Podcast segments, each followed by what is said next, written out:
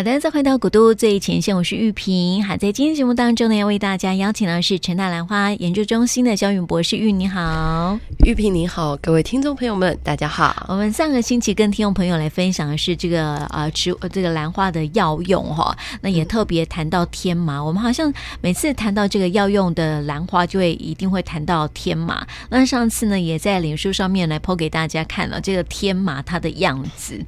那其实好像是干燥的，对，就是变成那个药用之后的这个样子哈。但是呃，后来这个玉其实有传给我呃，这个天麻的这个植物，它活生生的样子。对，因为当天非常的巧，嗯、因为现在刚好就是有下雨嘛，对，所以在山上常常还是会看到很多那个就是。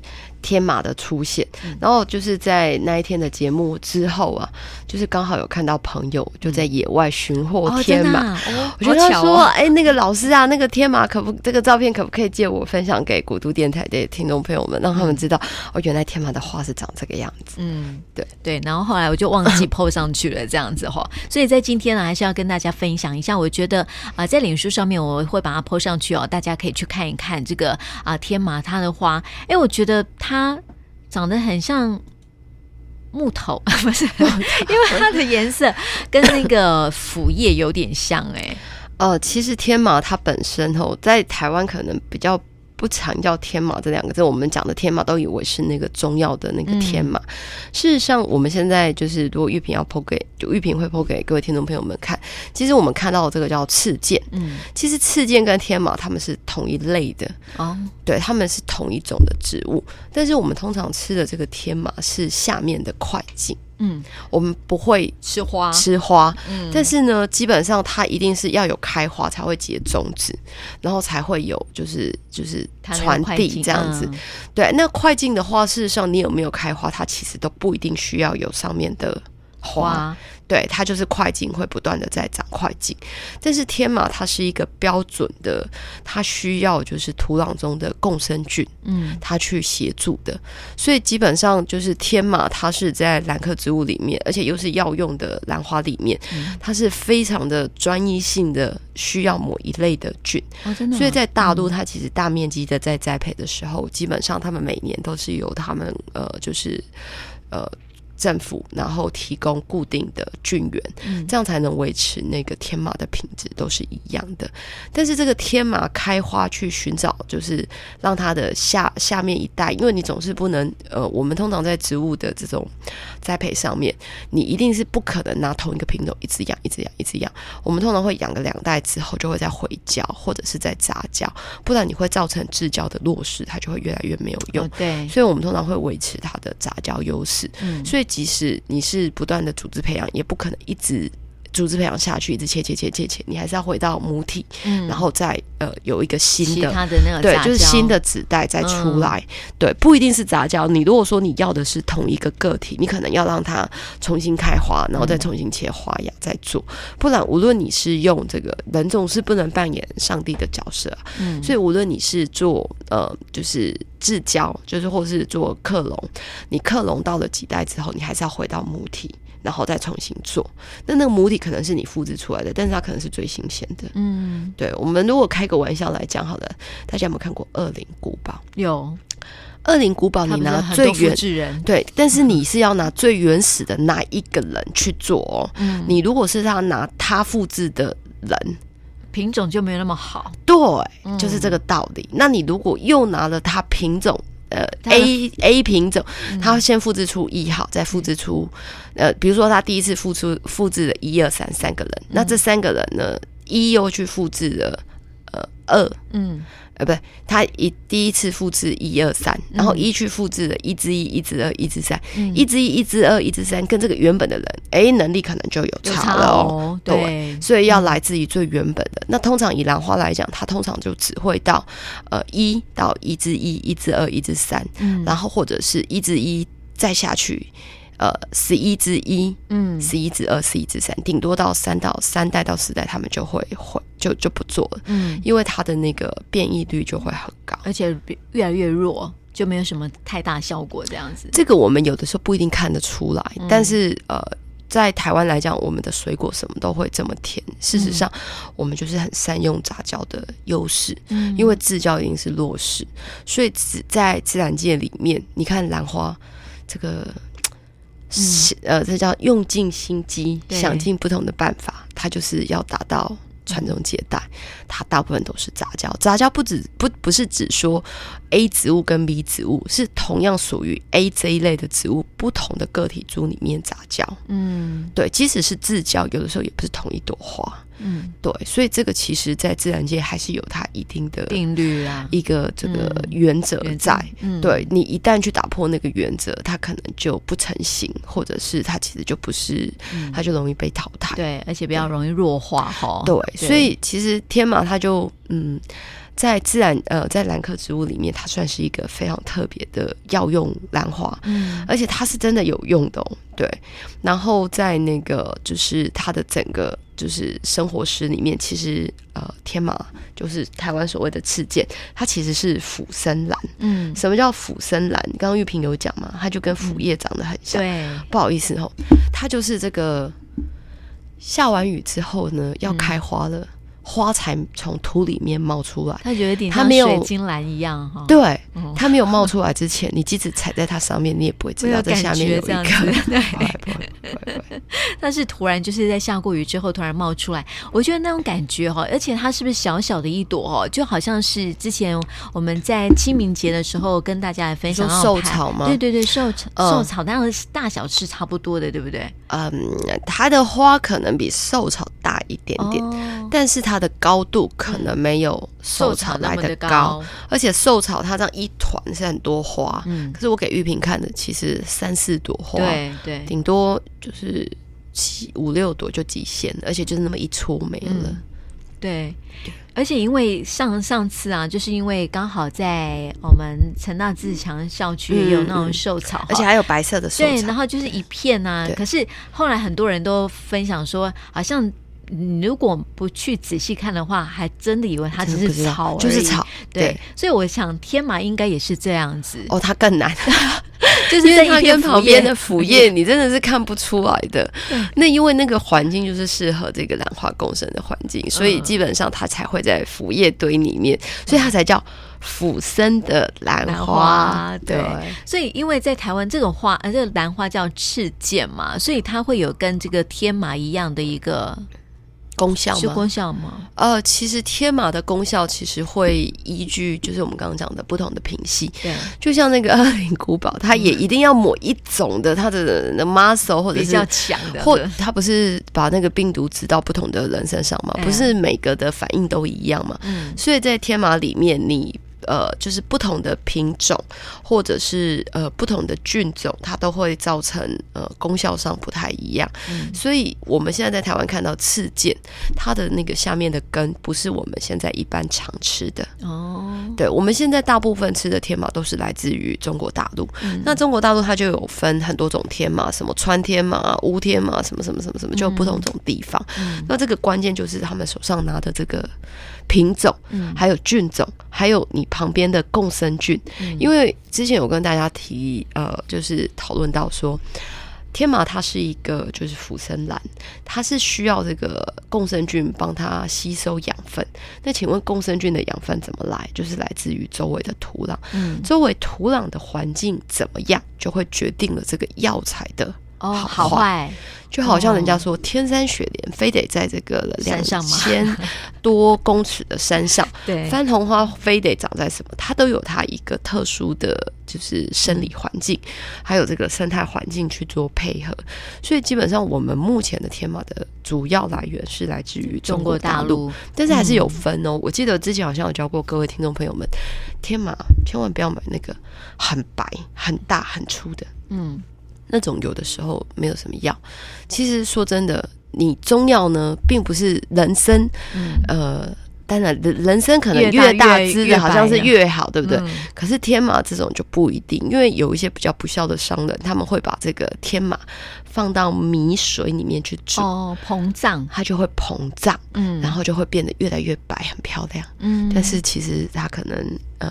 不不什么东西扛哎，哦，对，所以其实大家在买天马的时候，就是差不多中间呐、啊，差不多大小就好了，嗯，价位也是选差不多中间左右的，你不用买到太高，因为我看不懂嘛，嗯，对，对，然后你那么多的品种，我觉得就是，当然你是人，人家说啊，这人生吼爱卡好诶卡薄吧，啊，人生。人生虚也不是就没有药效了，嗯，对，但是我觉得就是呃，还是先呃斟酌自己的状况，嗯、然后选择一个比较适合的产品或者是药品这样子。嗯、我是觉得很好奇，说天麻那时候怎么会就是后来就是知道说它变成它是兰花的这样品种，因为你看就是它就是不太像兰花的样子啊。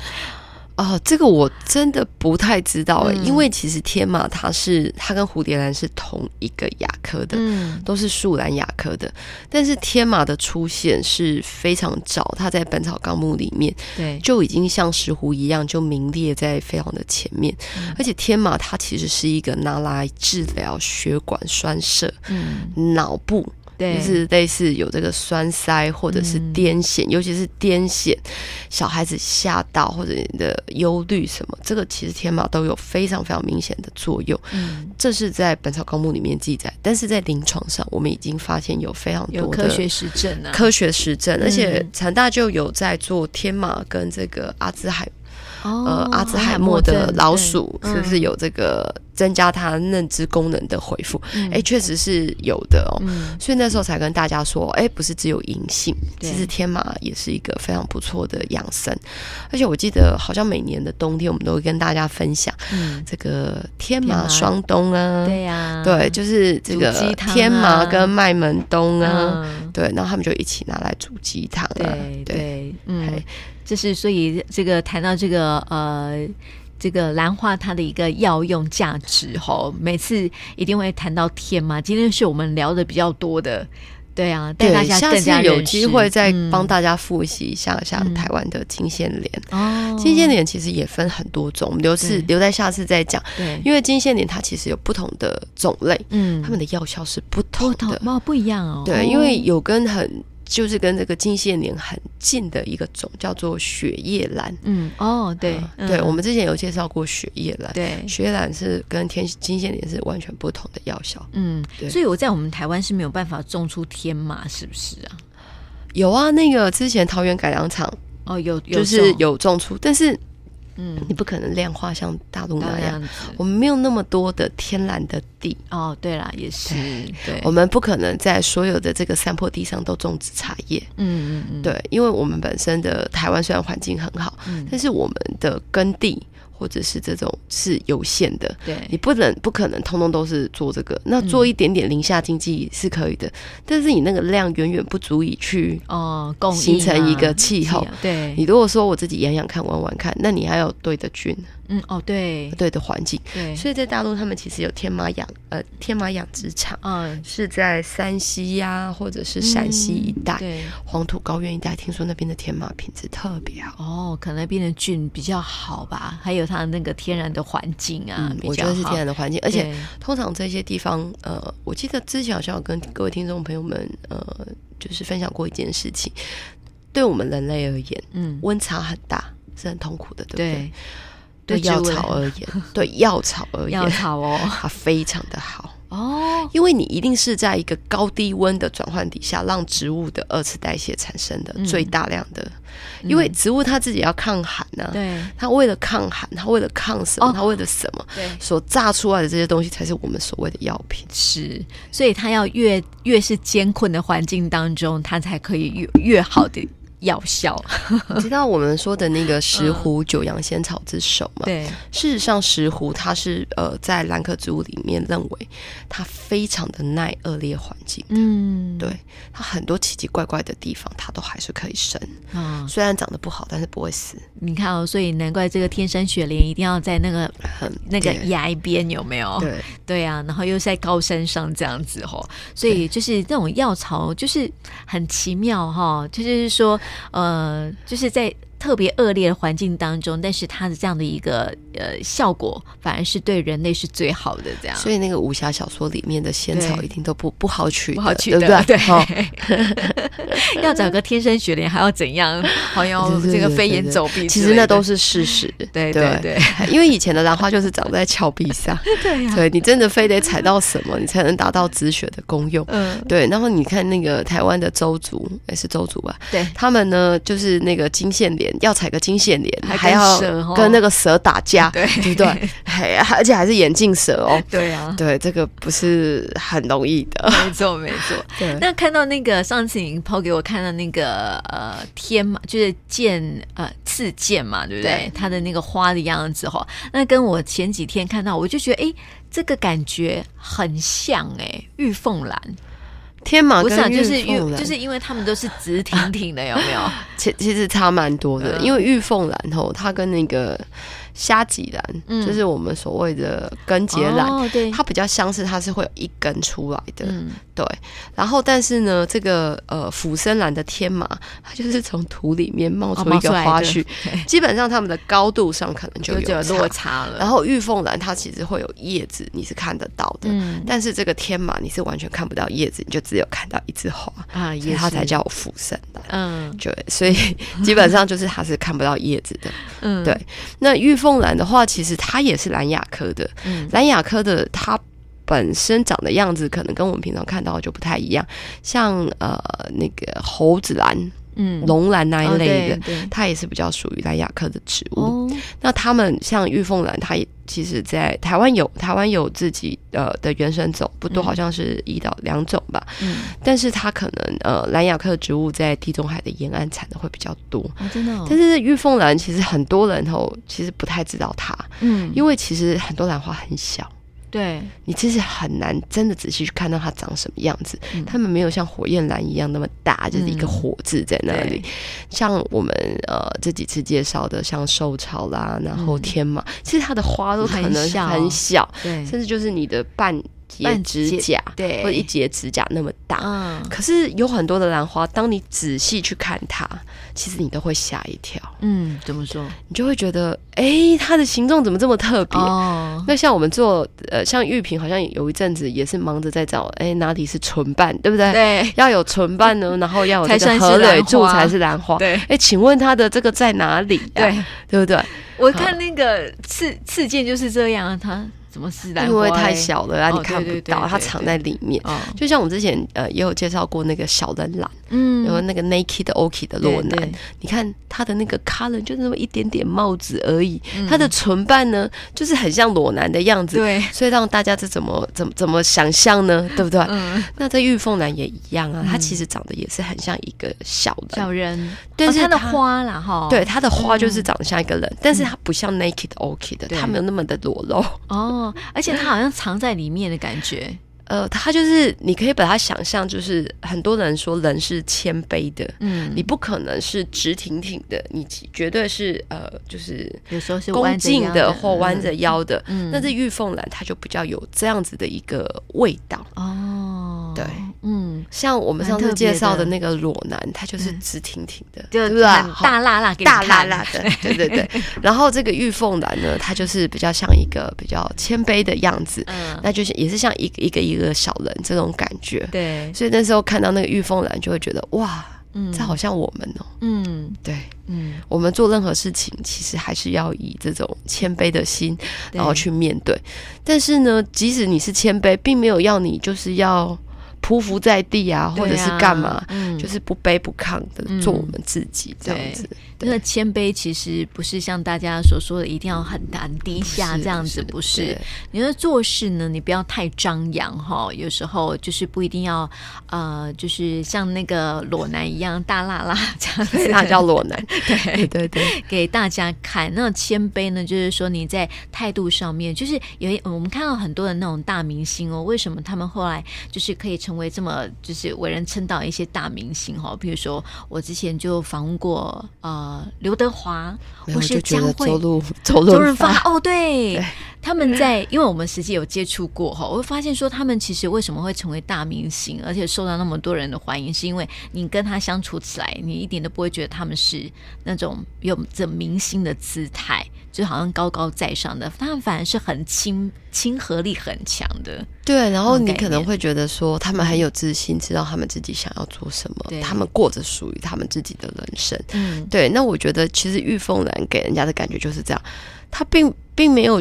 它不像那个那个裸男一样大拉拉，并不代表它就不好看，它、嗯、有另外一种美美感。对呀、啊，对、嗯，那基本上你就会觉得，哎，在那个当下，她活得很好，她活得很漂亮。这个玉凤的很美。对啊，很自在的感觉，这样子吼。所以在今天也介绍给大家这两种很特别，因为玉凤兰是我额外提到的，因为刚好看到，所以介绍给大家。那其实因为我们呃，除了这个讲到呃兰花这样的一个药用价值哈，谈到天麻之外，也介绍给大家认识另外一种兰花，叫做玉凤兰。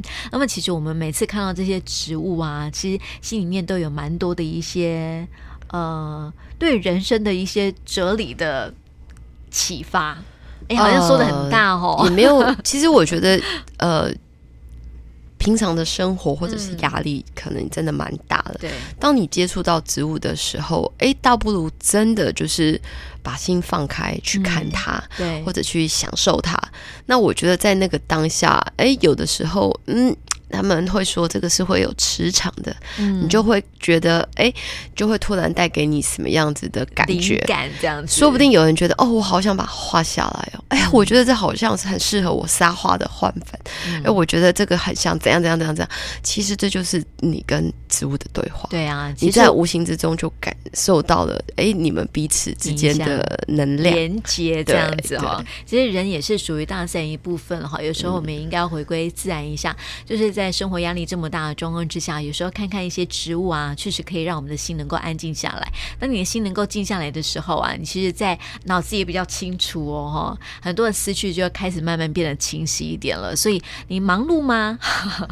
在忙碌之余呢，其实要呃多安静下来，看看植物，喝杯茶，喝杯咖啡，让心静下来之后呢，你的头脑会更加的清晰，哈，来面对生活当中的一些的。